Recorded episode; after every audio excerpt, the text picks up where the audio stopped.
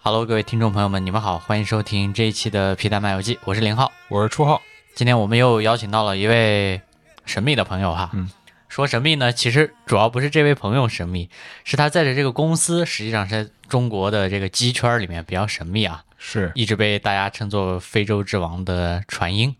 我们请到的这位朋友叫 Jerry，Jerry，你先简单跟我们听众朋友们打个招呼吧。Hello，听众朋友们，大家好啊，我叫 Jerry，，然后呢也是啊、之前有过在传音海外的一些经验，所以今天呢也是想和大家分享一下我在非洲以及传音这个公司的一些经历。虽然我们两个都在手机这个行业里面待过，但实际上说起传音这个公司，其实我们了解的也不会太知道的太多，因为大家就是整个传音这个手机的业务。跟我们在国内这些这几个品牌做的手机业务，它的那个交叉非常的少。就是这公司，呃，传音这公司给我留下的第一印象就是有一年说，呃，OPPO 在整个中国的那个出货量拿了第一，然后我还感觉那个，因为当时它出货量第一拿了，应该是差不多出超过一亿台的出货量。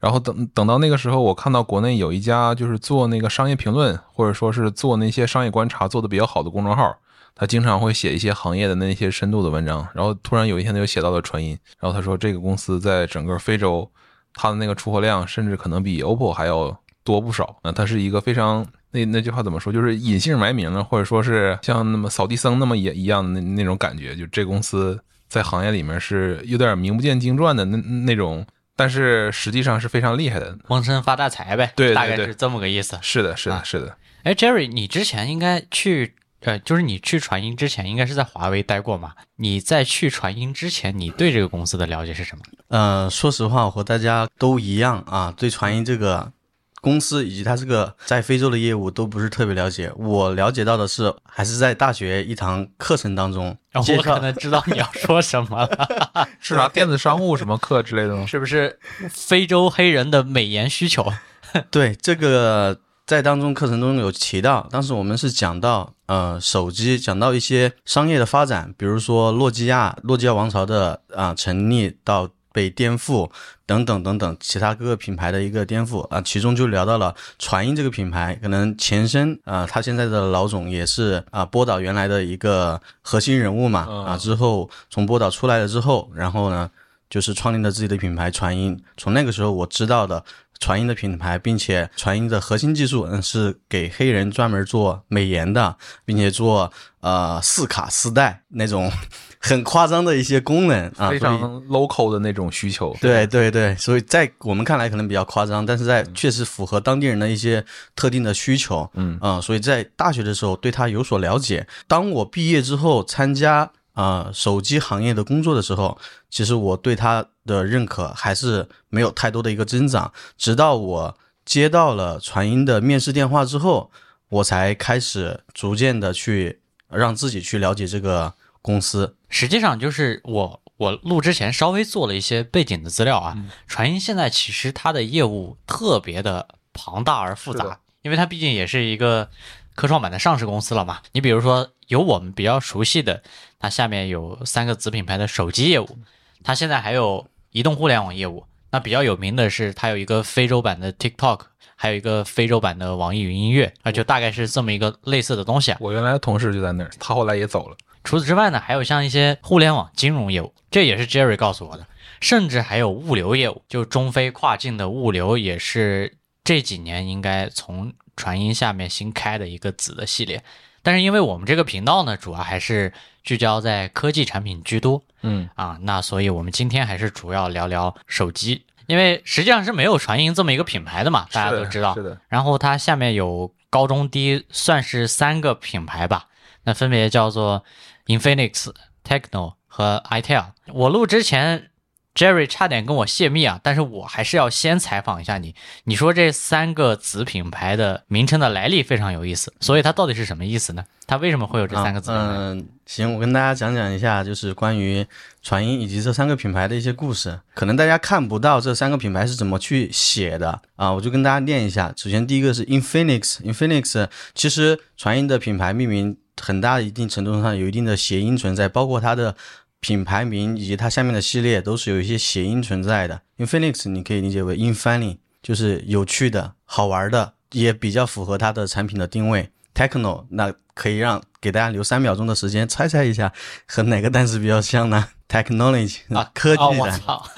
对呀，就好。iTel 的话，其实呃，这个的话没有太多的一个谐音。其实你看，像非洲的很多运营商叫什么 Airtel 什么什么 Tel，就是和 telephone 比相关嘛啊，电信业务的那个。对对对，所以这其实是这三个品牌的一个嗯名称的一个由来吧，或者说它的。并且它的名称的由来也是符合它的一个品牌的调性的。然后可能大家看不到这三个品牌字是怎么写的，但是我可以跟大家提醒一下，比较有趣的是，itel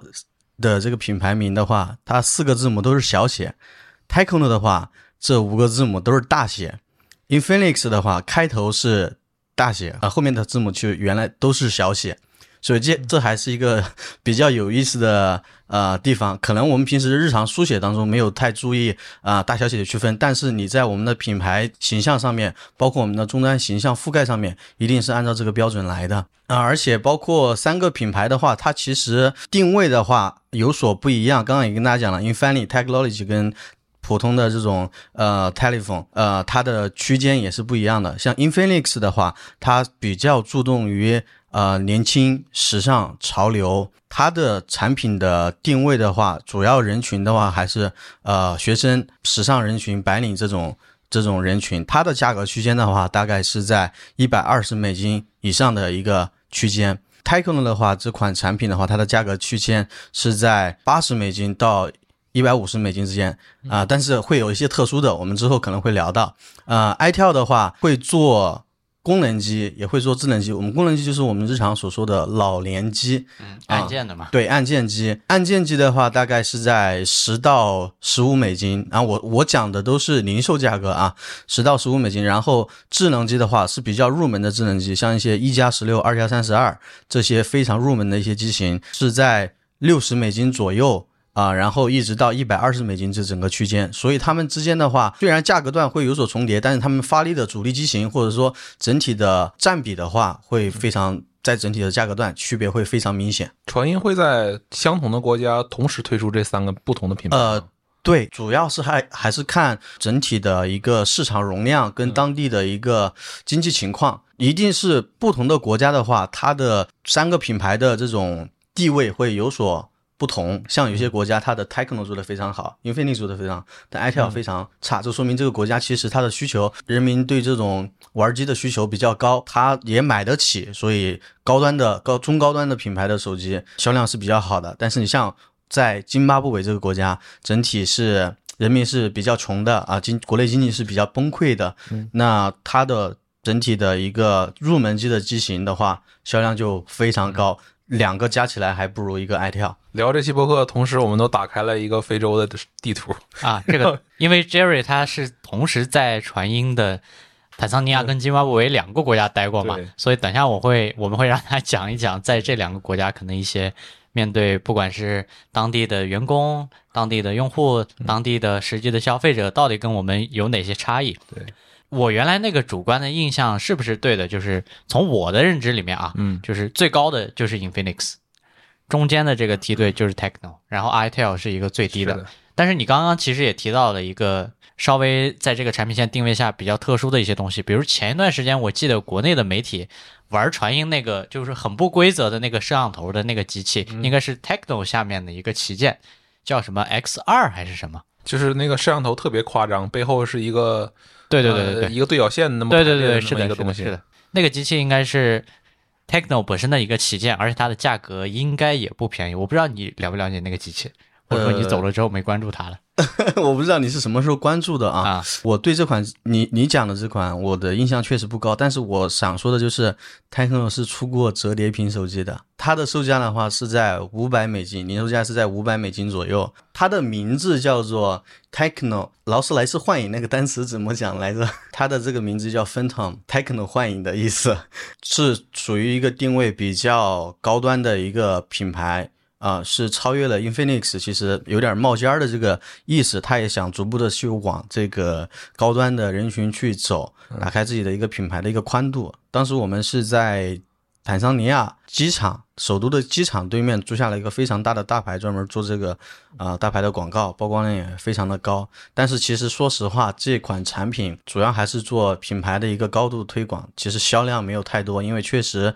一个比较尴尬的一个存在，你说想推广这个品牌的知名度，或者说你想推动它的销量的话，其实这个这个产品是不太适合。五百美金的话，其实可以买到更好的手机，或者说这这款手机是为有钱人而做的，但是有钱人呢，他其实对比参考之下，他可能有更好的折叠屏去选择。对，所以这款产品的话，销量是不太 OK 的。但是还是就是说有一些不一样的一些尝试吧，改观了人们对于传音说，哎，是不是只做叫什么？是呃，可能有些呃评论不好的 fake phone 啊、垃圾手机、水货这种东西，他还是想逐步的去体现自己科技啊、创新的一面的。对，嗯，哎，那有个我有个问题比较好奇了，像原来我们讲的，它有一个大产品线序列的定位嘛，就高中低，可能简单这样分一下。在传音这个公司内部或者说集团内部，它也是允许像这三个独立的产品线之间互相去竞争的嘛？你比如说，按照我的理解里面，可能刚刚那个手机大概率会放在那个 Infinix 的这个产品线，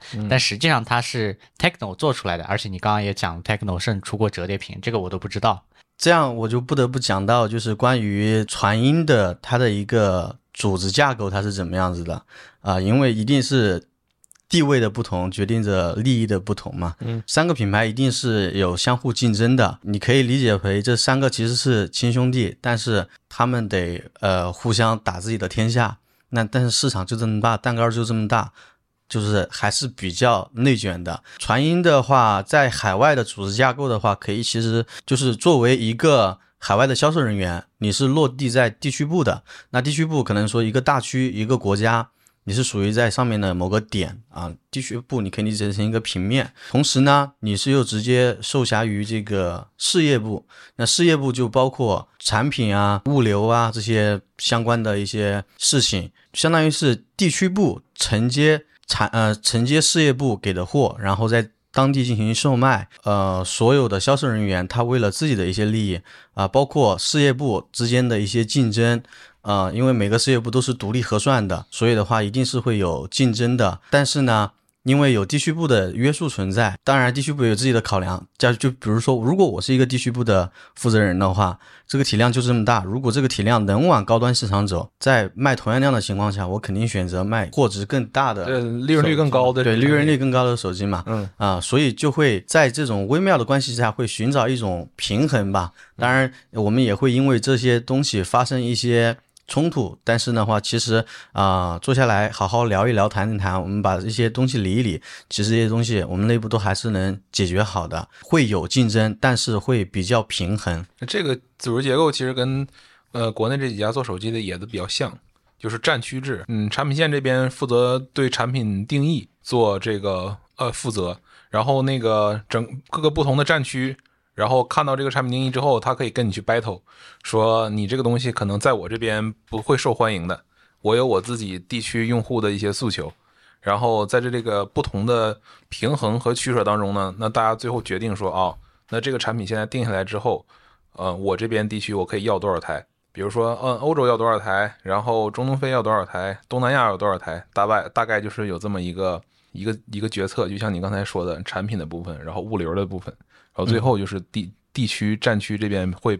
具体负责把这些东西卖出去，达成那个目标。是，嗯，所以就有点像从国内的品牌里面来体现，它可能是几个产品线，但从传音这里来体现的话，它就是三个品牌，但实际上它运作的逻辑是一致的。是啊是的。我们刚才听到你介绍关于这三个产品线或者说三个品牌它的平均售价的时候，其实这跟我们在国内的数码爱好者，或者说是嗯对这这个智能手机市场相对有些了解的人，可能是有一些认知不一样的。因为你刚才聊到，比如说折叠屏，他们也会卖，比如说五六百美金，差不多这个价格。其实这个跟国内的这些折叠屏比，那也是非常非常便宜了。并且你刚才说，比如说六十美金、八十美金这个售价，我一样可以买到智能机。这个你咱们可以换算一下人民币，你大概是在什么样的价格？四五百块钱嘛。对对对，就是传音这公司，它在做成本控制的这个能力，其实是非常吓人的。就至少至至少之前给我留下的印象一直是这样子。就我不知道它这里面有什么什么秘诀吗？因为传音，说实话，它在非洲整体的出货量是非常非常庞大的，并且它从二零零六年创始到二零一九年上市，它所积累下来的供应链的这种渠道是非常的广的。嗯，所以在包括它的出货量如此庞大的情况下，它的这种成本均摊到每台上的话，是会控制的比较好的。但说实话，我不是这方面的专家，所以我大概了解到的也就是这些。主要还是以量取胜嘛，只要量起来了之后，成本就可以好平摊。那我们接下来就讲讲，就是整个具体的在每个国家这个工作经历的这个部分嘛。嗯，但是我聊这个部分之前，我还是想请你给我们简单科普一下整个非洲这个市场，就你、哦你自己了解的它的一个情况，因为我们对这块儿确实是没有了解的不够深入。非洲，呃，一整块大陆可以大概分为四块地方，东南西北。那北非的话，呃，像埃及、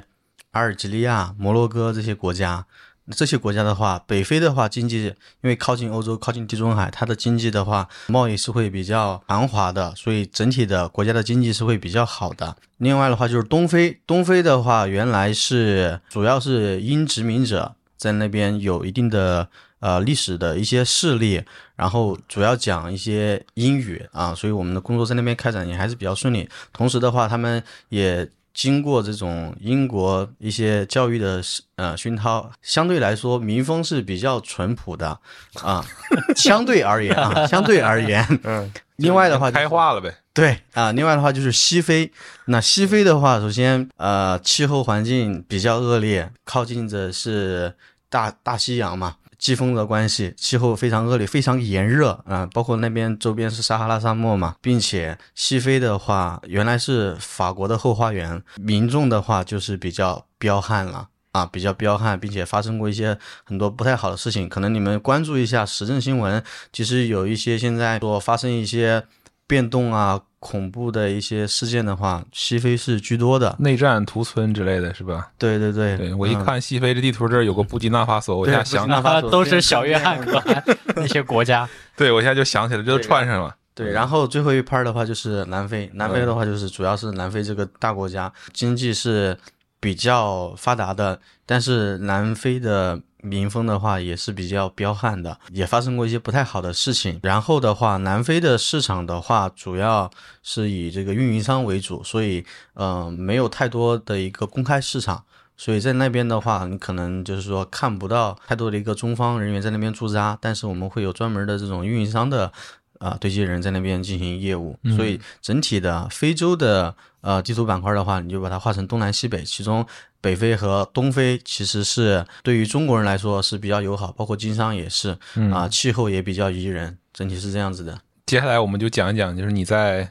刚才说哪个坦桑尼亚嗯，坦坦桑尼亚亚这个国家和津你在这呃，我想先问一个问题啊，你在这两个国家工作有主次吗？没有主次，其实是可以说是一个工作调动。其实最开始的时候是把我定位在坦桑尼亚，主要是负责零售啊、智能机零售这一块儿。当时 iTel 它的格局是每个月可以你它可以发，嗯、应该是二十多万的一个功能机的台数，但是每个月就只能发个五千台不到的一个智能机的台数。这是一个国家的量。对一个国家的量，对，其实你看二十万，你觉得量级还行，但是你看五万，那主要原因就是 Infinix、Tecno 他们做的实在是太好了，而且包括 iTel，我刚才讲了，呃，iTel 这个智能机是属于入门入门机型的，而东非坦桑尼亚这个国家的话，经济还是相对而言是比较。好的，可以在非洲排进前十，所以人民的需求的话还是有一定的这种高度的，所以智能机在当时的一个覆盖包括体量都不是特别的好，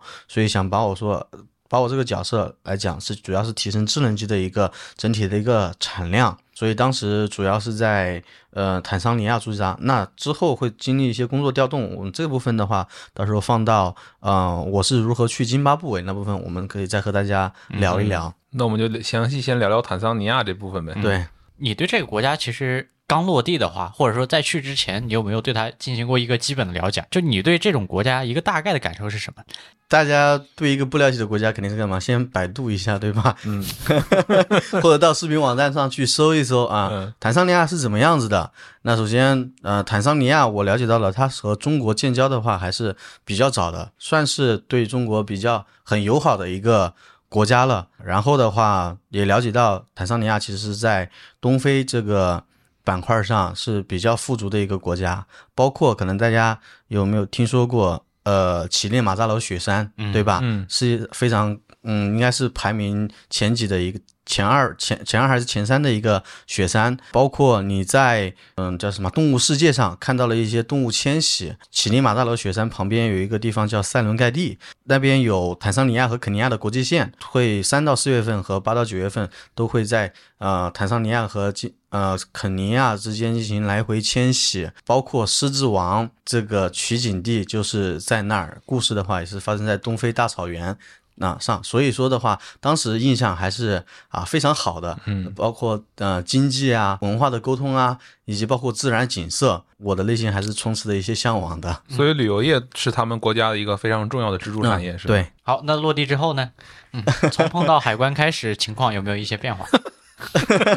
其实落地的时候还好啊，落地的时候是因为我们的呃手续包括证件也都还是非常合规的，所以落地的话呃是没有太多的一个麻烦的。但是出关的话，之后出关的话会有一些麻烦。刚落地的时候，领导包括我的同级的同事来接的我，当时呢我们在开车走在街上的时候。机场刚出机场的时候非常好啊，还是比较富丽堂皇的、啊，停车场也比比较漂亮啊，然后附近都有一些商业大牌啊。讲非洲没有大家想象的那么穷嘛，感觉之前看到的非洲都是路边的一些土路啊、茅草房啊都，是狮子王嘛。啊，对对对，那种嘛。好，我说哎，非洲还挺好的嘛。他们说你别着急，开车你就 别着急。然后开车走到路上之后啊，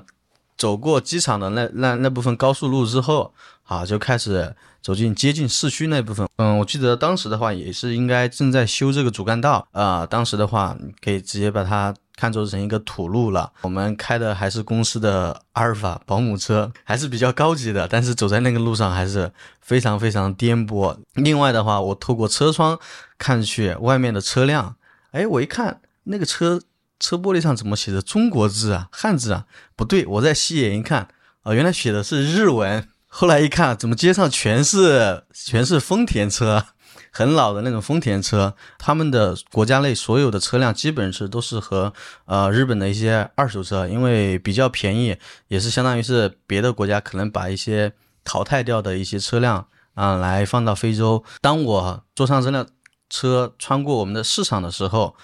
我发现这个市场是首都最大的一个市场，叫卡利亚库市场。它其中里面收呃我们所有的品牌手机的品牌都要在这个地方驻扎驻扎点啊、开拓我们的门店，开拓我们的渠道，包括呃终端市场形象的覆盖。抢占这个整体的市场，它里面还有包括一些日用品啊、服装这些等等，都是大部分的商品是从中国过来的，所以当时那个市场的话，但是你们可以想象一下，你们可以猜一猜，它和我们国家是到底是他们国家的首都最大的贸易区是和我们的这种呃省会城市比较像，还是地市城市比较像，还是县？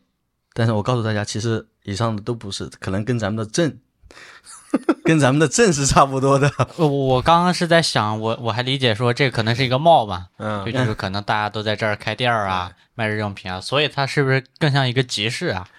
对，呃，更像一个集市，它的主要还是类似于巷巷子一样，但是它会有一些主干道，但是它没有一些比较高的一些建筑物，没有高楼大厦，它可能的话都是路边的一些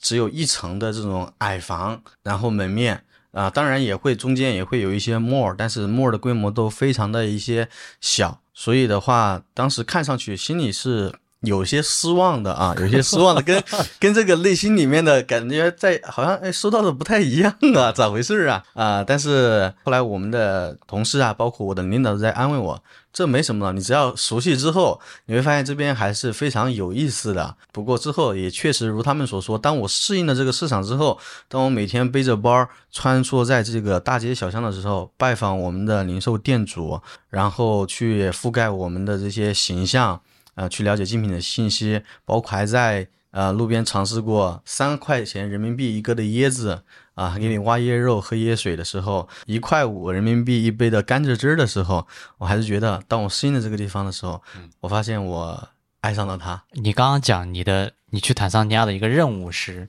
扩大 iTel 这个品牌的智能机的一个份额，对，你刚刚也讲两个数字嘛，一个是功能机的二十万，嗯，一个是智能机的四千台到五千台。有这么一个差异，那既然要做的话，你刚刚也提到了竞品，所以在坦桑尼亚这个市场，智能机到底你的竞品是谁呢？你的竞品都在什么价位段区间呢？呃，从我粗浅的理解来讲，并不是说坦桑尼亚人他不想用智能机，而是说也许可能受限于他的一些收入等因素的话，导致了你们的功能机和智能机对比有这样一个出货量的差异。这样的话，当你作为一个新进者，目的是开拓智能机市场的时候，那你是怎么考虑这个事情的呢？接下来可能跟大家聊一聊，我是如何在这个市场中来实现自己的一些计划的。首先，我们当时的，首先从产品角度上来看的话，我们当时 itel 的手机产品，呃，主要是集中在六十美金、六十美金到八十美金之间的一个产品，高端产品呢。呃，因为是是上一代了，而且产品竞争力确实不如别的品牌，所以在一百美金以上、一百美金左右及以上的，可能就只有那么一两款。当时是 S 系列和 P 系列，但是的话，因为产品迭代的问题。啊，属于生命周期的一个晚期了，所以这两款产品其实当时也是战略性，就是没办法选择它来作为一个突破点。当时的话，我记得 A 系列我们是有一款叫做 A 五八的一款系列啊，当时的话这款产品在当时的一个售价大概是呃八十美金的一个区间。啊，我可以告诉一下大家的配置啊，我刚想问，我说告诉一下我们 这个中国大陆的听众，八十美金能买到一个什么样的智能机？对吧？八十美金可能换算一下，咱们按照七的汇率是吧？七八五百六，五百五百六十人民币。但是我觉得五百六十人民币在中国大陆的话，你加点儿，对吧？买个六九九的小米，嗯嗯，还是可以用的啊，还是还还还是不错的。但是呢，你在十呃在八十美金在非洲买到的这个 A 五八的话，它的配置就只有一加十六，是六点六的屏幕，指纹后盖指纹识别，呃，然后的话是一千六百万的像素，五千万五千毫安的电池，那这些主要的一些配置是这样子的。平台呢？啊，平台的话这个就不讲了，能能用就行。对，名不见经传啊啊。差不多就是，比如说像如果换算到国内的话，可能就差不多得倒推四五年左右的那个。嗯，对，我们从来不会去宣讲自己的平台，牛逼，反正八核就行了，不用管那么多。不用，我们不会在就是物料上去标，哎，我们是什么平台啊？就是低端产品，也就是大家都是一样的。嗯，其实他们在意的这些东西，呃，或者说呃平台，他们其实也不太在意的。他们的需求就是作为一个。入门级的门槛，哎，能打电话，能连接 WiFi 上上网，啊，其实就 OK 了。嗯，啊，他们毕竟你八十美金，你不可能奢求他去打一打游戏什么的，这些是做不到的。他面对的是什么样的这个竞品呢？就在这个价位段啊，在这个价位段的话，其实当时 Techno 会有，嗯，会有一款产品叫做 Pop 六系列，它也是在呃零售价大概是在八十美金左右，它也是一加十六的配置，其实是差不多的啊，但是呢。嗯，我们面临的困境就是 Techno 其实在智能机的这一块地位或者说品牌的一个宣广度上来是要比 itel 高很多的，因为它有其他的一些系列进行背书嘛，啊，所以在同样的价格下来说，民众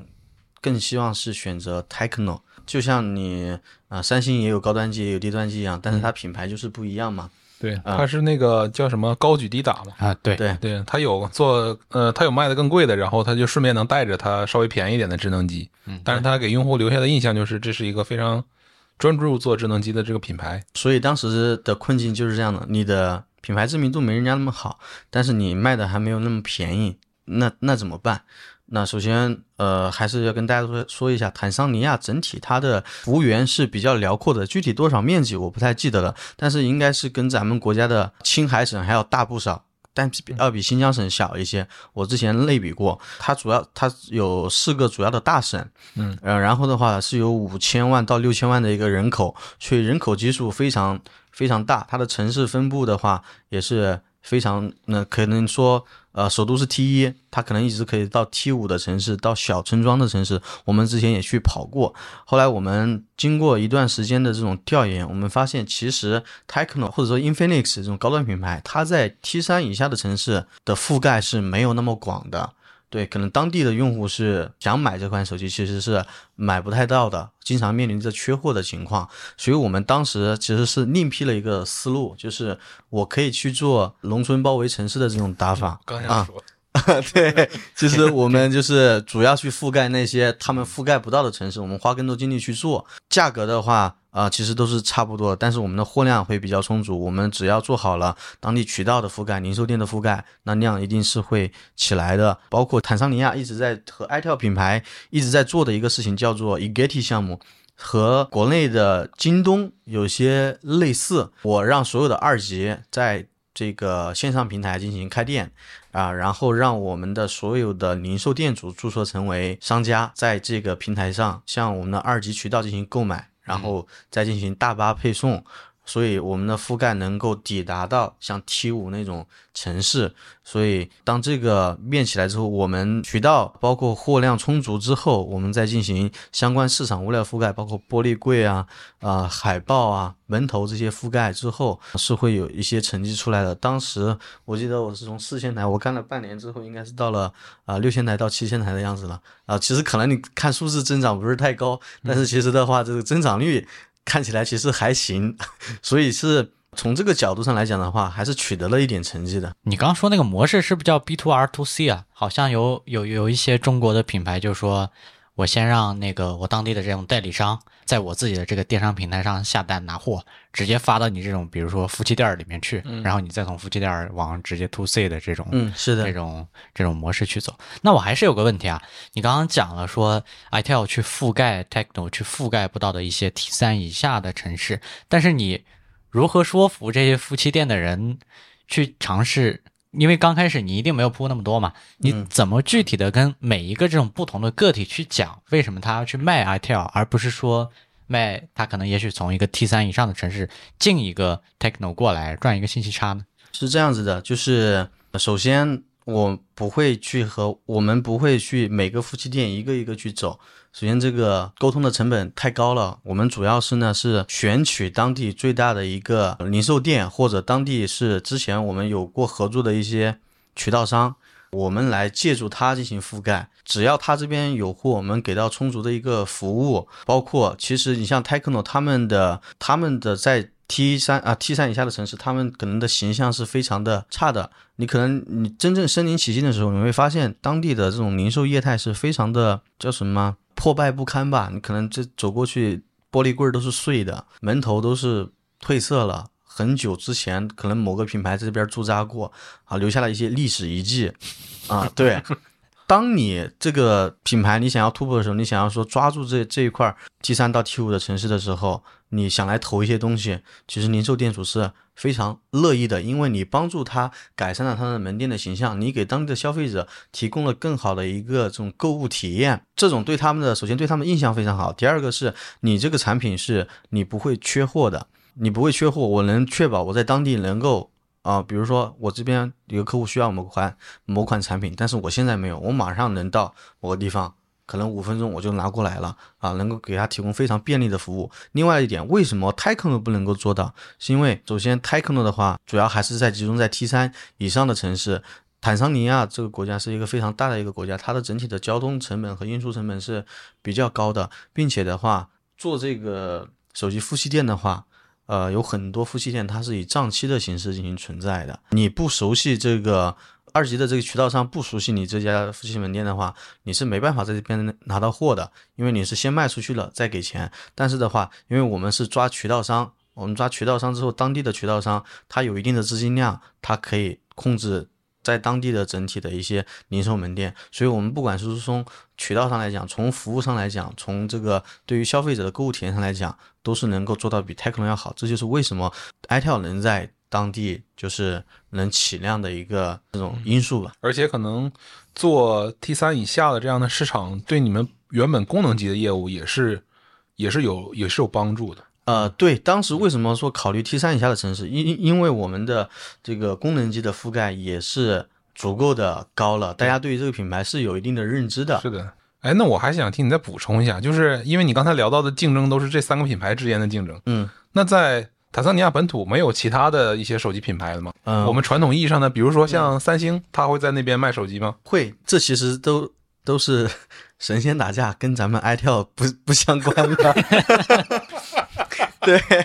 呃，三星在那边的呃市占份额的话，还是有百分之十多个点的，嗯其实还是非常高的。那它主要主要也是和 Tecno Infinix 一样，也是集中在第二城市。主要的话，他们也是卖 A 系列这种嗯，明白。低端的一些，但是的话放在当地的话，还是售价还是非常高的，跟 Infinix、Tecno 这样的一些售价是比较相近的。它在当地的一个人员的配置的话，说实话我不是特别清楚。我具体了解的是他在当地的一个产品的覆盖这样的一个情况。他主要是在卡利亚库，我们当时讲到的坦桑尼亚最大贸易区，嗯啊，那个里面会有一些它的一些批发商，但是具体它的代理商啊、是是谁，其实我不太了解。就是当地呃最大贸易区会有它很多的一个批发商，他们把这个货啊、分到各个省。批发到各个省，然后各个省的可能主要就在 T 二的城市去进行覆盖、进行售卖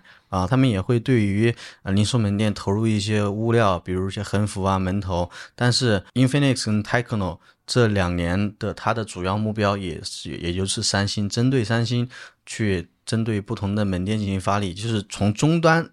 去吃掉它的这些，包括陈列啊，包括市场形象，慢慢的吃掉它，让它的市场形象在这个啊、市场上逐渐的、逐渐的去消失。另外，包括小米也进入了，其实当时我去年二二年的时候，他们也进来了，应该有一也有一段时间了。当时的话，小米的也有中方在那边驻扎啊，但是只有一个人，他们也是属于一个。当时要进市场，那肯定是首先进卡利亚库那个最大的贸易区，那边有批发有零售，所以其实都是 Techno、Infinix、三星、小米之间互相打架。其实模式也都是从终端门店抓起，然后从渠道商那边再进行这样一个叫叫什么批发，或者说一个渠道的一个建立吧。对你对于你来说，可能你在这个价位段的主要竞争对手还真就是 Techno。对啊、你像三星和小米，可能已经离你对，比较远远了，嗯对，比较远，因为我们当时盯的想打爆的产品就是 A 五八。今年的话，我记得坦桑尼亚，比如说他去年十二月份出的，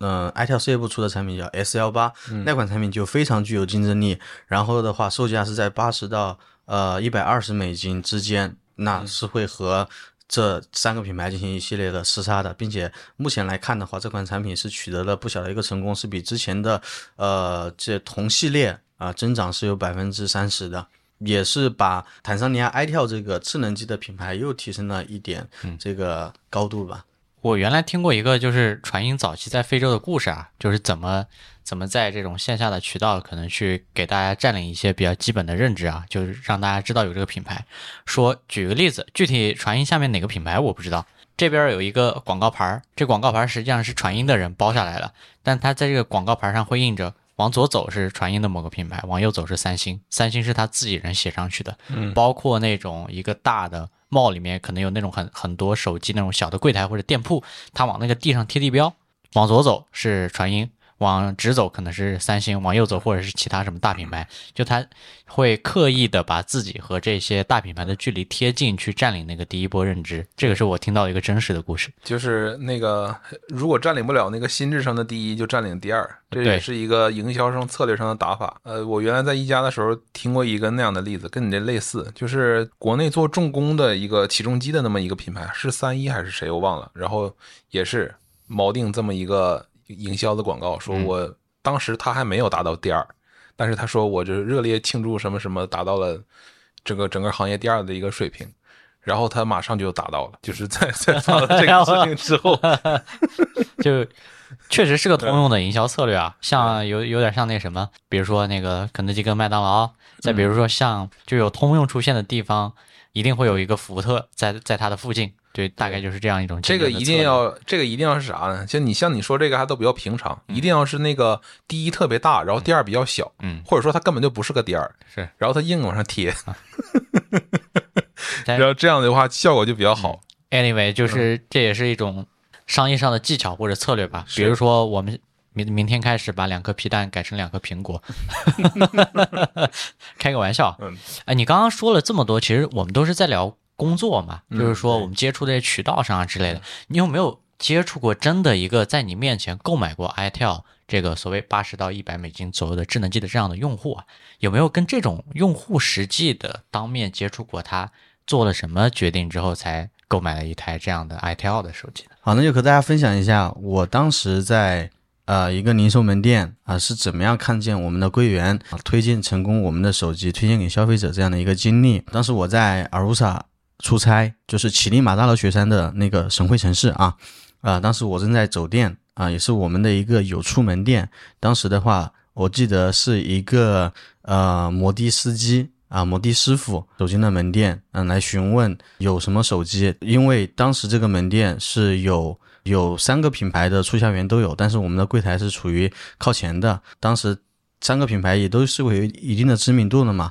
所以当我们的啊柜员拦住他之后，哎，我们的你想就是和国内其实是一样的推销流程，哎，你想要什么样的一个手机，你想要什么样的功能？那我觉得当时的话是比较打动的这个摩的师傅的一个点是，首先大电大电池嘛，五千毫安的电池，其实在啊、同价位的产品里面是还是非常有竞争力的，因为其实非洲的话，它的电量的话其实是不太。稳定的。另外一点的话，当时这个司机的话啊是一个功能机的用户，他其实是想从功能机入坎入门到一个呃智能机这样一个阶段，正好他其实用的也是 iTel 的一个功能机。当时的话，呃，在通过我们的一些买赠活动，我们当时购买这个产品的话，啊、会送一些呃一些额外的礼品，但是那个礼品我其实记不太住了，就是说明这个礼品其实没有太多的一个亮点嘛。其实我觉得最打动他的还是啊、第一个产品符合他的需求，因为他是一个摩的师傅，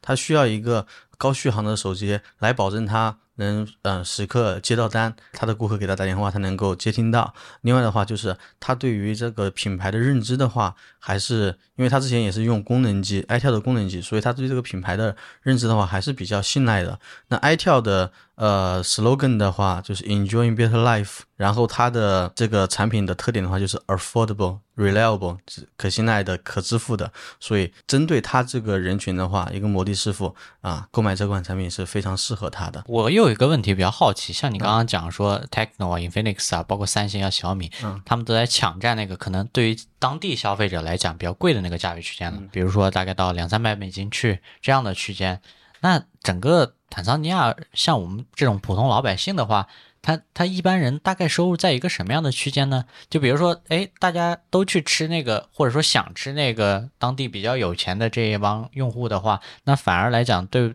是不是对 iTel 是一个机会？嗯，其实当所有的品牌在去竞争上层的这种高端人群的时候，呃，对于底层的这种消费需求，啊、对于 iTel 确实是一个机会。所以说，就是当时我们为什么要讲去覆盖 T 三到 T 五的一个城市嘛？我就是好奇，你可以跟我们类比一下，比如说坦桑尼亚 T 一的一个城市，那就类似于中国的深圳，那已经是非常发达的城市了。那这样的话，可能一个普通老百姓，像我们这样正常啊、呃上班的他一个他可能大概的收入是一个什么样的水平？OK，嗯、那其实我可以跟大家分享一下我的雇员他们是大概的薪资水平是怎么样子的。嗯、就是我的雇员的话，平均的薪资大概是在五十万先令，坦桑先令。那换算成人民币的话，大概是一一千五百人民币。一个月对，一个月、啊，一个月。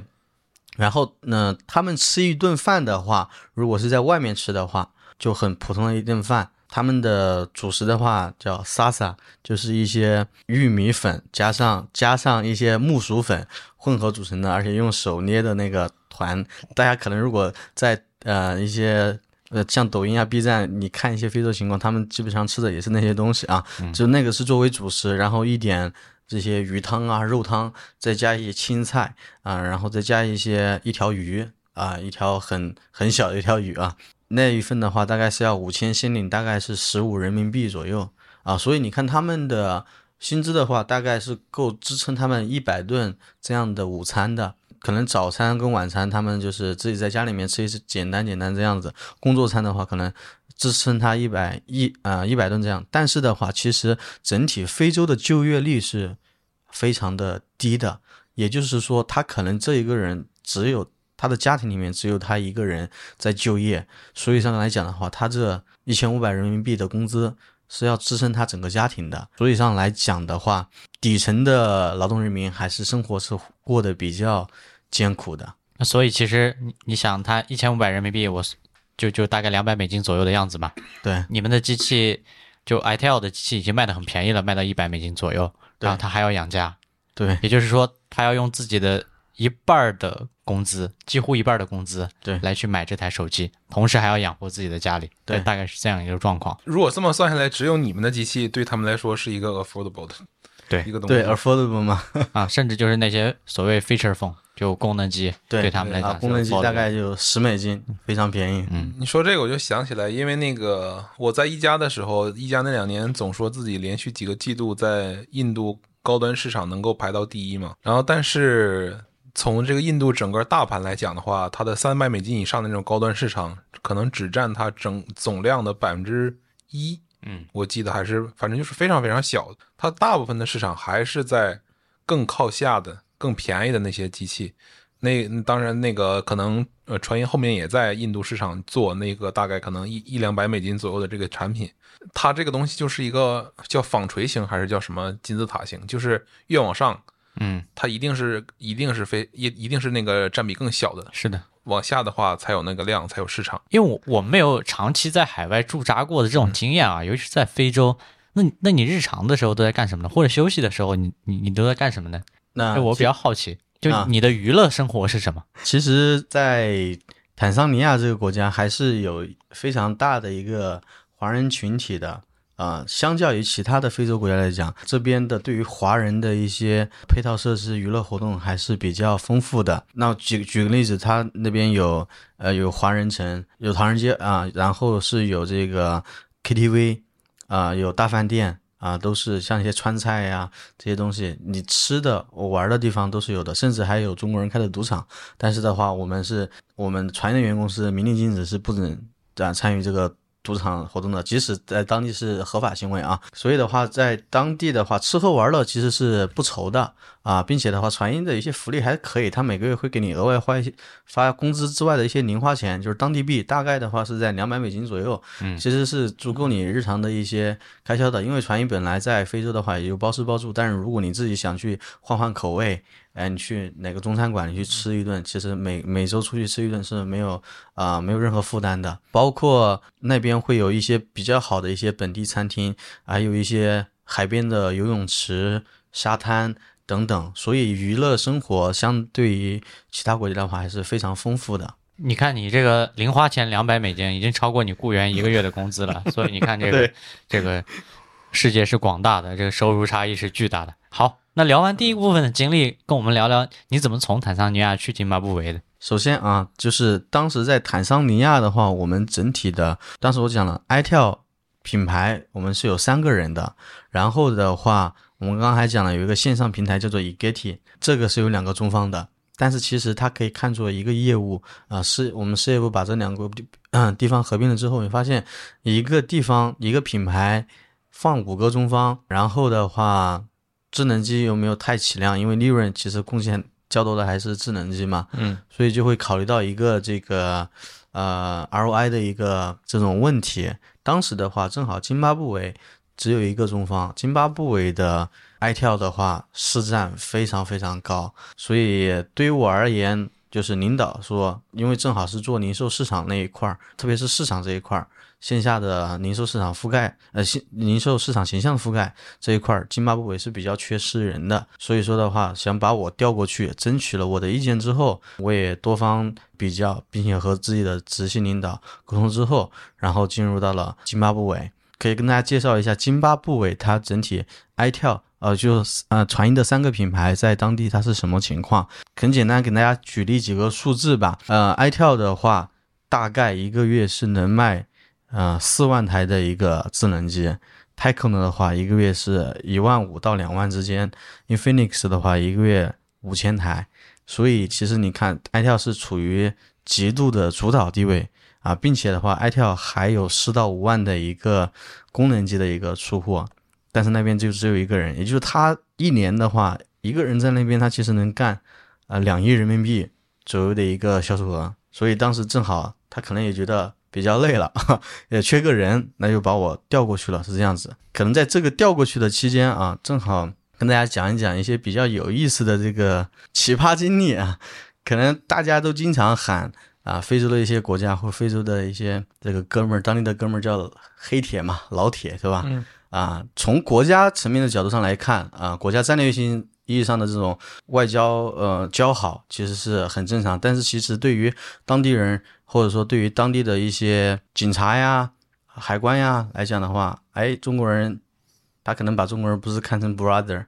他是看成财神来了，看看 father，这是韭，这是韭菜。对，财神爷来了。嗯，对，我记得当时的话，我是呃出关出关坦桑尼亚的时候，但是我在坦桑尼亚应该是待了六个月嘛，待了六个月，当时是因为。呃，一直也没有办工作签，是商务签，但是其实也是被允许的啊，在那边考察市场啊，这个签证是合理的。当我出关的时候，他看到我是中国人，查了一下我的签证，就直接把我带进小黑屋里面去了。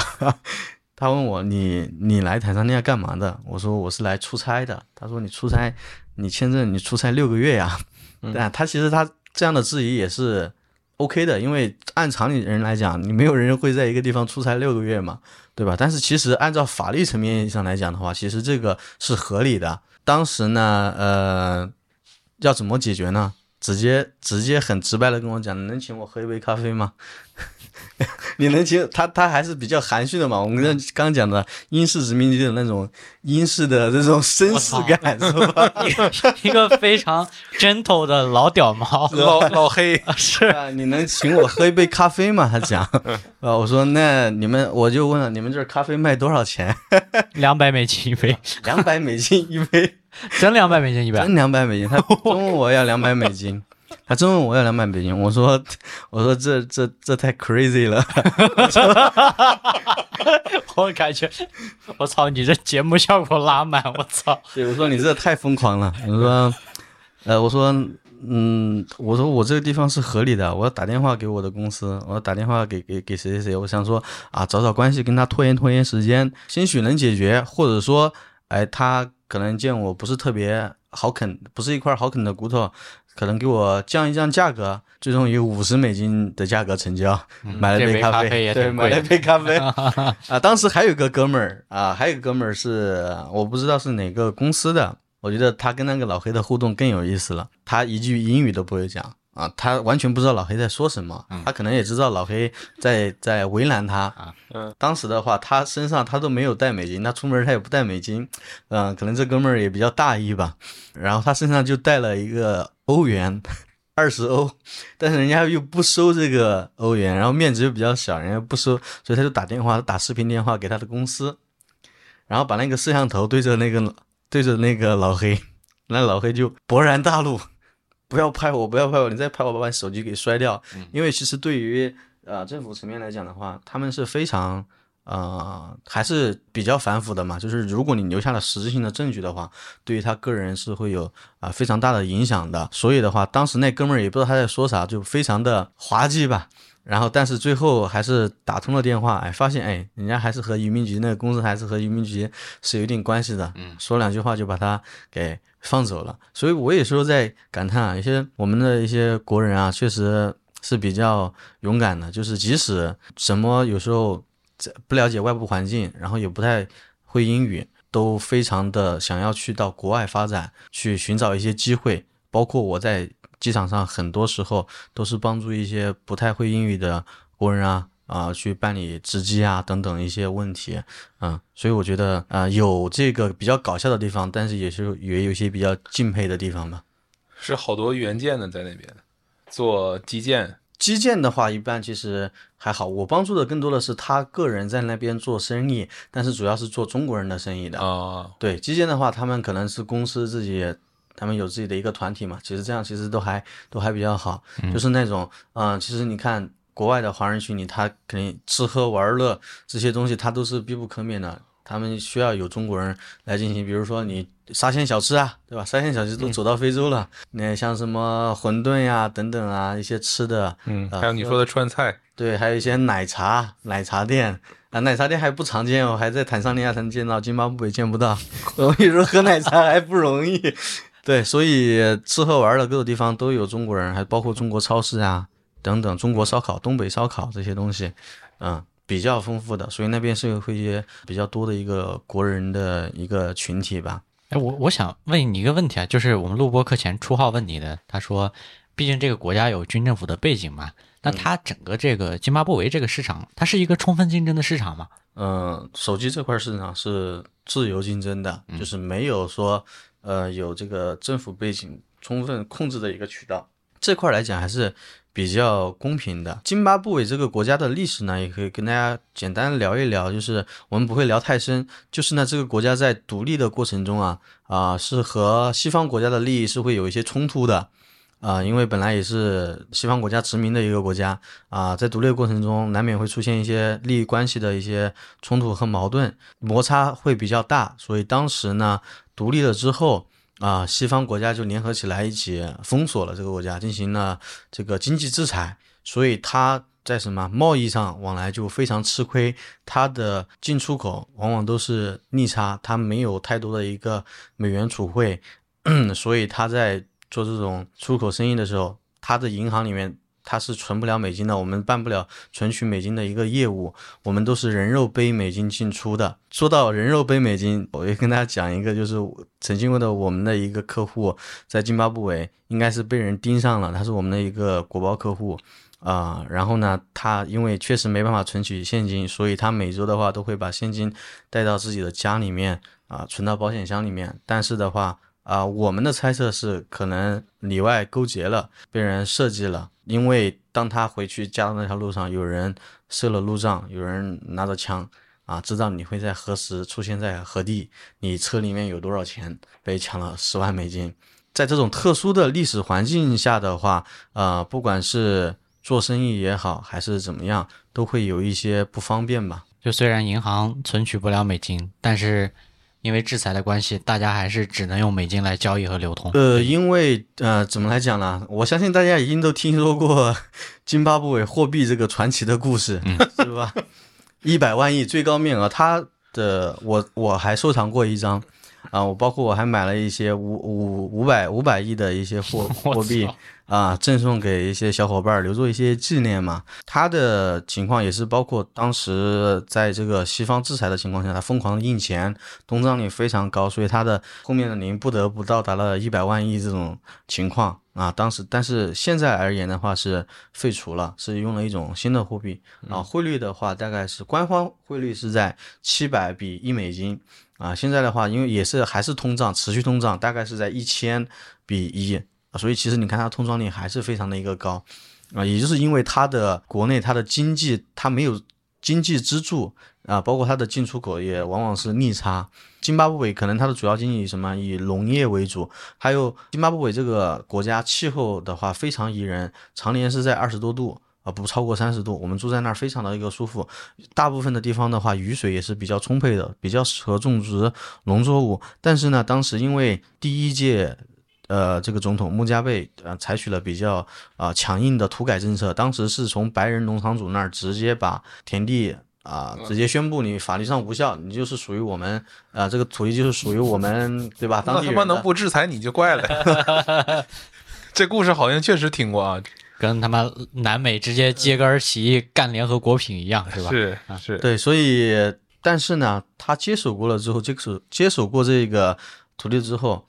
他没有技术，因为之前一直掌握在白人手里面，白人的种植技术其实非常高的嘛。是，其实到现在为止，你去看，呃，他们的土地都非常大块的平整，包括上了大型的机械，我觉得比咱们现在很大多我们国内大多数的农村，我们大多数农村都是一块一块的田地嗯嘛，分包嘛，对，我觉得都比我们国内的农业的那种机械化要进程进展更快。这还是二十年之前的，就是它二十年没有发展了。当时你想想，二十年之前，他当时都上了大型的机械化。当时津巴布韦是被誉为非洲粮仓的一个国家，但是因为在这种土改政策的情况下，没有技术、没有资金，甚至也出口不了，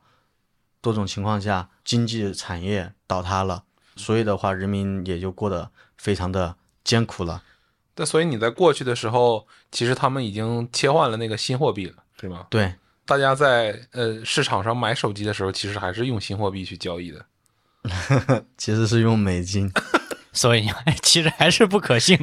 呃，怎么说呢？因为为什么？其实我们现在来讲，就是它其实也是一个呃防止风险的一个呃的，情况吧。你收当地货币，你可能今天是七百比一，明天你是一千比一了，但是你付给船运，你从船运工厂进货，你付的是美金啊。那你干一圈发现之后你亏本了，那 你怎么干嘛？确实，对吧？所以为了就是他自己也为了防范风险，啊、也是在市场上售卖手机，主要或者说大型电子产品也都是以美金为主。但是呢，政府有一些管控，呃，会对一些特殊的行业啊、或者是一些像比如从南非进来的一些超市啊，这种政府会有一些生活的日用品啊，什么这些的基础保障会。呃，强制说你不准不收当地货币，嗯，来保障当地人民的一种这种呃，明白对基本的生活嘛。就整个可能在津巴布韦和坦桑尼亚有没有一些不一样的地方？就你实际执行工作执行起来，我觉得就是在津在坦桑尼亚的话，我们是做农村包围城市，做低端低端产品。在津巴布韦的话，其实低端产品是量非常非常的高了，因为刚才也讲了，呃，人民的收入普遍不高，而且 整个 ITL 的市占份额也是非常在当地也是非常高的，所以我们的基基石基本盘已经有了，包括呃事业部的领导都在想，哎，我们怎么样去吃高端人群的一个份额，来把 ITL 的品牌提升到更高，来去吃掉 Techno 甚至 Infinix 的份额呢？这部分的话，我觉得啊、是在当时在津巴布韦比较重要的一环。当时的话，我记得当时我们是二二年十月份出的一款新机型叫 S 幺八，刚才其实在坦桑尼亚也讲过了，当时这款产品的话还是非常具有竞争力的，四千八百万像素啊主摄，然后的话五千毫安电池，四加六十四。四加六十四级别的啊，其实你刚刚看到一加十六，现在变成了四加六十四，明显这个 level 是不一样了嘛？是主要还是说想通过这款机型去冲刺这个档位。嗯，其实做起来的话，可能说实话还要比在坦桑尼亚的这个过程要更加轻松一些，因为啊，毕竟市场份额在那儿，人民还是比较信赖 iTel 的，因为 iTel 的整体的渠道覆盖是非常广、非常深啊，包括有很完善的这种售后，包括零售体验等等。我们只要把货铺下去，通过一些特殊的零售政策和渠道政策，这个销量自然就上来了。从你的视角来看，因为你也待过非洲的两个国家了，而且你做的是完全不同的两种竞争形态下的市场嘛，一种是你可能非常困难，要以农村包围城市；另一种又是用户对你的品牌是有一个基础认知的，你可能要往上拉。那总而言之呢，就是你有没有感受到说，在非洲到底什么东西主导了消消费者的认知和需求？像我们这种中国这种充分竞争的国家，那我们现在就基本上已经没有小品牌生存的空间了嘛，所以已经是一个品牌认知占据主导的这样一个市场。那在非洲的话，如果让你去尝试以你的经历给那些消费者的购买决策排个序的话，它有可能是什么？嗯，其实我觉得还是品牌认知，但是表现形式有所不同。嗯，国内你可能看到一些品牌的它的宣传推广，各种各样的，对吧？线上线下这种非常多了。呃，可能我不是特别专业，就不和大家 具体展开了，和大家具体聊一聊，是传音的品牌是怎么在非洲呃让用户建立起比较深刻的这种品牌印象的。首先，大家可能想到，其实呃对于非洲本地人来讲，很多人都是第一次使用这个啊、智能手机。对，从功能机转换到智能机这一块儿，他们其实之前没有线上的这种渠道的一些接触嘛，所以我们主要做的其实还是对于线下市零售市场形象这一块的一个覆盖，包括他们还可能线上的话，他们有 TV 跟广播这两块占比比较呃比较重要。当一个东西啊、经常来跟你讲，你要用智能手机的话，你一定要用 iTel 啊，iTel 怎么怎么好。怎么便宜，怎么怎么合适你？你声音听多了，嗯，呃，当你走到一块店里面去看啊，iTel 好像听过，那我是不是听一下介绍？所以当嗯我们呢还是说给客呃给当地的消费者进行洗脑式的这种营销，铺天盖地是我们的户外大牌，是我们的门头海报，广播里面播放的是我们的这个这话术是吧？对这个话术啊、新品上市，New Arrive，嗯、t v 里面是播放着这个电视剧的间隙，啊综艺节目的间隙是是我们的这个产品的广告。我我一直记得一个广告台词，电视广告的一个电话号码四零零八二零八零零零，那个这什么东西啊？相果国际之前我之前，反正就是很洗脑啊，嗯我很洗脑的一个广告，他用一首歌唱出来，让你非常非常洗脑，你可能你一辈子都忘不了那种情况。是那个什我们的么四零零八二零八八二零？对对对，就是这个零八八二零。，D DNA 动了，我操！对，就是这个。对，当一个东西持续的对你洗脑，你一定会记得它。当你有这份需求的时候，你一定会第一个想起来它。嗯你看到这个东西啊，我 DNA 立马被唤醒了。哎，我知道它它怎么怎么样好，怎么怎么样便宜，啊，我去体验一下对，啊，很快就成交了。一言以蔽之，就是脑白金的式的营销策略。是，就有点像我们十几年前那个状态，嗯就是就尼采手机那时候为什么都能干得这么勇，是吧？因为他就是大街小巷跟我讲这个东西是好的。那这块儿我要补充一个问题，那在非洲的消费者眼中，他们会认为说这三个品牌是中国品牌吗？就是在营销或者说是就是推广的过程中，是不会刻意去避讳这个东西的，是吗？哦，我们不会提这个东西，但是其实、嗯呃已经是约定俗成了。因为其实特别是包括渠道和零售的这、这些店主合作伙伴，咱们就不用讲了，因为本来就是中国人和他们接触嘛。嗯啊，另外的话，对于一些营销的话，我觉得品牌的话，呃，当你去搜这个东西的时候，它一定是显示的中国的。当然，我们不会刻意营销，就是我们是来自中国的嗯品牌，包括小米也是一样，小米也不会。呃，当然，小米的在国际上已经有一定的知名度了嘛，是，对他也不会说一定说自己来来自于一个中国品牌这样子。另一个就是接着初号这个问题问啊，就是在像你接触过的这两个国家的消费者里面，他们会有认知说觉得品牌之间会有一个呃高中低这样的差异吗？你比如说在在成熟的消费市场里面，我们可能认为三星和苹果可能是一个比较嗯，高级的高端的品牌，但中间还有一些中端的品牌，当然也有一些小品牌等等类似的，他他们会有这种认知吗？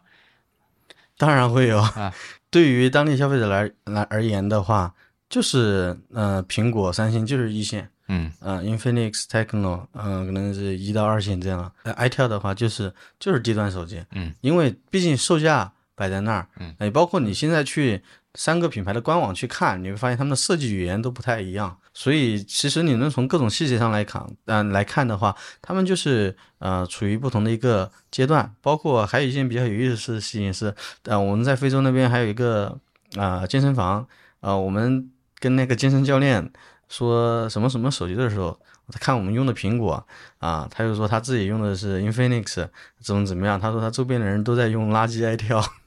他说 他说你们是做什么的？我说我们做 i 跳的，没说话了。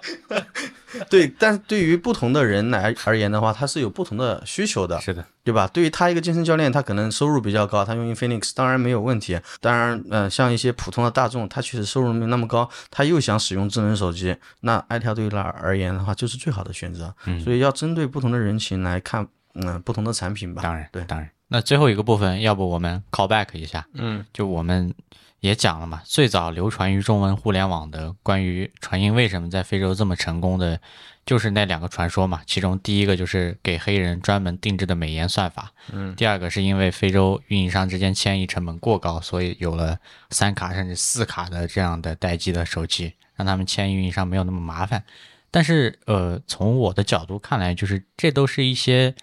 战术嘛，就是你仔细了解清楚了这个市场之后的一些战术在手机这个功能上实际的表现。所以，从你在呃传音的经历来讲，你觉得传音在非洲这么强势，到底是什么原因？有没有一些可能更深层次的一些原因，跟我们和听众朋友们分享一下？嗯、我觉得还是因为传音在布局非洲是非常早的啊，它从二零一六年开始，啊、就在布局非洲了。当时的话，传音也是一个非常小的公司，可能就是朱总，包括一些其他的业务员，背着一个包儿，背包里面背着几台手机，走街串巷啊，一家零售一家零售门店去过拜访客户，去拉订单这样子。当时的话，啊，非洲当地的消费者他是没有太好的这种手机体验的，所以当一个中国品牌过来的时候，还有一定的非常良好的体验之后，他们是非常乐意这个产品来进来的。所以当这个呃所有的客户、所有的零售点雨后春笋般起来了之后，传音就建立了它一个非常非常稳固的一个销售渠道，甚至现在你看欧微米他们进非洲的话，也是近几年才进的，落后了传音可能说十多年吧，对吧？在这十多年当中，传音在当地积累了这种渠道资源、人脉资源，包括公关资源，所有的政府的资源，这些东西都是你在当地扎根不可或缺的一些东西啊、一些非常良好的一些资源。所以说的话，啊、我觉得还是因为它扎根比较早，把这些资源牢牢抓在自己的手里面啊，那进而来转化自己在当地市场的一个王牌的位置。因为我我刚才听你这样说的话，我会有一种感觉，就是你们虽然说是进的比较早，但实际上你们进的那个时候，这个市场也是非常非常不成熟的。就是传音呃，整个传音这三个品牌，它有在帮整个市场在建立一个比较稳固的一个基础。嗯然后这个时候，可能其他的品牌才意识到说，非洲这个市场慢慢已经成长成为一个可以进去尝试分享利润，或者说是尝试去打通自己这个品牌在这个当地的一个产品的这么一个可能性。然后，所以他们这个时候才进入。因为我在看，我在看 Intel 的这个这个产品的官网，就嗯 affordable、是 reliable，你你能感觉到，就是确实是有点像是那个中国刚开始流行智能手机那个那个时间点，是大家推出来的产品。嗯，其实非洲应该现在是完完全全没有五 G 的需求，对吧？嗯，有五 G，嗯，现在来讲的话是有五 G 网络，包括也有五 G 手机的，但是大部分人用不到啊、首先是这个运营商资费非常的贵啊、包括四 G 网络都非常贵。另外一点的话是他们的网络不太成熟，很多人都在用三 G 网上网呢。整个就是落后一个，代际。对，真的是落后一个代际。我接着问你下一个问题啊，你刚刚讲的其实都是先发优势建立起来的嘛，嗯就是说我进市场比别人更早，然后我提前积累了十几年资源，然后所以我有一个这样的天然比别人牛逼的时间差。那另一个对国家侧的这种运营的层面来讲啊，就可能具体到我怎么去在一个可能我没有开拓的国家去执行我的市场的策略的话，你观察到，比如说欧维米三家会不会跟传音有一些差异？可能要讲到就是，嗯，欧维米啊跟传音它的不同点在哪些了啊？其实传音的话，我们都把我们的领导，包括他叫我们都叫做职业经理人，是属于在上市公司的这种职业白领嘛，啊，对于这种自身的要求还是比较高的。包括传音的话，在业绩好的情况下，对人员的激励还是啊非常的到位的。前几年的话，包括上市的那一波，也是造福了很多人嘛，嗯啊，所以当年的话积极性也是比较高的，所以也成就了一些勇士吧，也成就了一些就是非常积极的人啊。他的激励激励的一些体制，激发了当地的当地的人在这个各个国家去深耕业务，去做到更细致，做到更好。嗯，那其他的我有所了解的啊、比如像 OPPO 的话，是不是厂家也不是品牌在那边进行直管，它是啊、通过代理的形式，也就是之前可能啊、在国内做的一一个某个省的这种代理，强制的承包给他，让他就是有战略合作啊。这个国家这个非洲国家对于 OPPO 来讲，品牌来讲有战略的意义，那 OPPO 要求这个代理，你必须去把这个国家的呃市场给拿下来。那对于这个国代而言呢，它其实已经尝到了红利，它已经在国内吃足了红利啊、并且的话啊，我所了解的，但一定不呃不不一定真实哈，嗯。啊，国代那边的人员的话，都是基本上是代理的一些亲信，所以的话，他们其实已经通俗的讲发过财了，处在舒适区了，嗯，所以觉得哎，非洲国家好，别的品牌已经，比如说像传音这种东西，他们建立非常深厚了，那我们还是这样子做一做吧，做给厂家看一看啊，所以他们的投入呃不会太细致，他们是有投入的，也会有这种覆盖，但是他们的投入在我们传音对比看来的话啊、是比较不太合理的，可能对于我们来讲 ROI 嗯、是比较高的，我们可能去走店也经常会发现这个 OV 的一些市场形象，并且他们覆盖还是比较多的。但是，呃，你去仔细看一下，他们的大牌租金一定是要比传音贵啊、呃不少的。他们投放的门店啊、投放的玻璃柜，可能一个玻璃柜要呃三百美金，他们就随便投啊，不好销量不好的门店也投，也就是饱和式攻击。嗯啊啊，这样去做，他们可能没有太计算这个投入回报，所以来讲的话，OV 在这个一些国家，它的呃市场形象啊、或者说覆盖率是有的，但是整体的利润的话，还是呃没有那么好啊、小米的话是最近才进入非洲国家，我觉得小米对于呃这个要求的话，投入的要求的话也是非常高的，包括它对人员的一个基本保障。包括薪资的水平要比传音要同级别的要高不少啊，所以现在的话也有不少的这种传音的人啊跳到小米被小米挖过去了。传音也可以讲是海外的这种嗯、这种企业的人才的黄埔军校，嗯，大家很乐意招传音这样的人才。因为听你刚才说完，就是 OPPO 那个，就是 OPPO 或者 vivo，就是人傻钱多那种无无无差别式的那种投放。嗯，那你们这边可能就会算得更细一点，就是我花的花出去的每一笔钱都要讲究一个产出是什么。对，毕竟都是上市公司嘛，对股东负责。嗯嗯嗯，然后 OV 可能就就差一点，它应该可能在当，就像你说的，因为它运营方不同，他的这个利益可能不太一致，所以导致就是说，他可能很多事情就没有那么上心做的。嗯，哎，我记得我们小时候刚刚，尤其像中国加入世贸那时候啊，大家整天讲概念，甚至有本书叫《世界是平的》，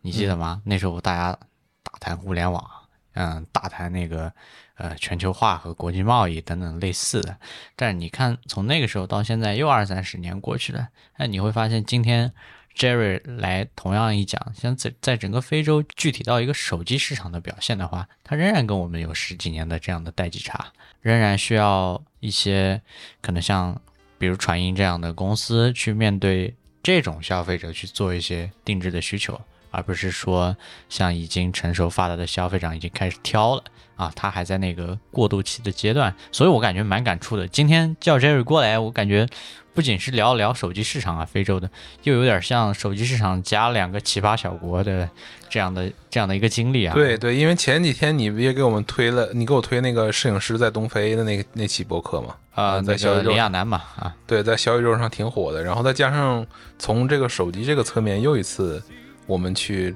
更更加立体的认识了可能整个非洲的这样的一个市场，不管是从这个手机这一个维度也好，整整体的它的政治经济，我们可能就会印象更深一点，因为我们原来对这个市场是完全没有概念的，是非常非常陌生的。是的，对你就像你刚才讲的说，可能津巴布韦、呃坦桑尼亚他们的这个，因为在我们脑海脑海里面的一提非洲就是炎热的，就是沙漠，但你你在那两个国家，因为它在东非的关系，好像又不是这样。对，这都是对我们的一个认知的一个刷新。嗯，那总而言之呢，就很感谢 Jerry 这次过来跟我们普及一下这个市场。那是，当然也也欢迎你再次到来我们这儿聊聊不一样的话题哈。嗯下次我们就可能是一个专门的奇葩小国系列了，就不聊手机市场。好，下次就是不是聊什么别的地方了？下次可能就要聊俄罗斯了。对呀、下次我们就好好聊聊俄罗斯。哎，我们先挖一个坑啊，好吧？那以上就是这期《皮蛋漫游记》的全部内容。我是林浩我是初号，我是 Jerry，啊，好，我们再次感谢瑞瑞来这里和我们录这一期播客，我们下期再见，拜拜。拜拜。拜拜。